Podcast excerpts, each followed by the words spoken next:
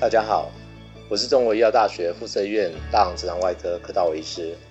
今天我要跟陈一章医师一起来跟大家讨论一些有关大肠直肠癌的议题。大家好，我是陈一章医师。我想很多的病人或者是民众，他其实都很想知道为什么我会得大肠癌，或者说这个人为什么会得大肠癌。大概九成的大肠癌病人年龄都在五十岁以上。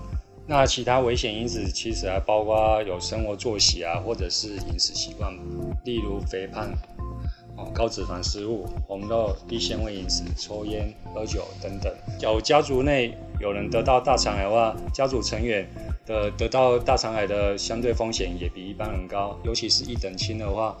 的几率会比一般人高二至三倍，大概约有百分之九十以上的大肠直肠癌是由大肠息肉转变而来的。那我要如何去发现大肠直肠癌？国健署是有提供五十岁以上未满七十五岁的民众每两年一次的大便潜血检查。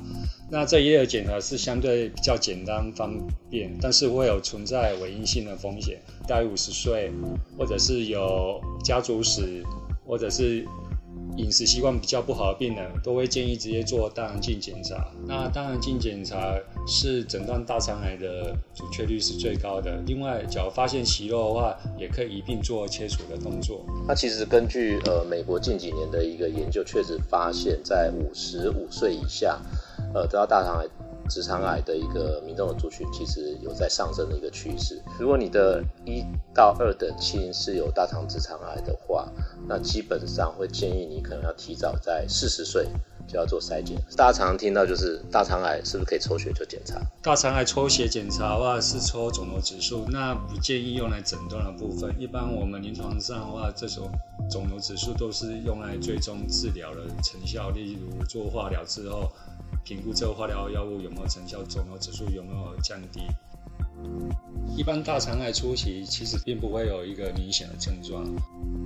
当民众出现大便习惯改变，或者是大便形状变细、大便有带有血、黏液等等，或者是不明原因体重减轻、贫血等等这些症状的话，都会建议提早就医。现在大肠癌的主要治疗方式还是主要以手术为主。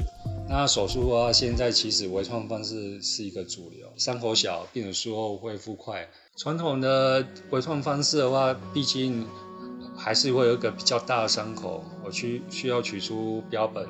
那这个比较大的伤口的话，其实病人还是照会造成一定的疼痛。那现在其实我们都有结合一个所谓自然孔手术。自然孔手术的话，意思说它标本并不会从肚子的伤口取出，而是从病人阴道。或者是直肠就直接取出，来更缩小这个伤口的大小，病人术后疼痛恢复也会比一般的腹腔镜手术更好。第三期的病人才会再建议做一个术后放疗，术后的化学治疗。那我们现在也都结合多科团队治疗，有血液肿瘤科、放射科、放射肿瘤科、病理科，一直一起做一个团队治疗，经由多专科团队的一个讨论。那这样子才能够给病人一个呃最好的一个癌症的一个治疗建议，尤其是已经是有转移性的一个病人，那他你可能还要再去考虑到这个病人的肿瘤是否可以做一个完整的一个切除，或者说我们的治疗是属于呃延续性的一个一个治疗。印象比较深刻的就是一个非常年轻的，大概就是三十九岁的一个直肠癌的病人。那直肠癌病人相对于那个肿瘤是会在接近肛门口，那其实他当然非常担心，就是说他能不能呃，就是有肛门保留的一个情况。那他还有肝脏转移，那甚至有一颗肺部的一个转移啊。不过我我呃，我们经由团队会议的一个讨论，那利用呃精准治疗的一个方式，帮他选择一个比较好的一个药物，要把药物治疗。那他经过呃几个疗程的治疗之后，发现原发的肿瘤也缩小了。那肝脏的肿瘤跟肺部的肿瘤其实也在控制之中，完全没有复发转移的一个情况。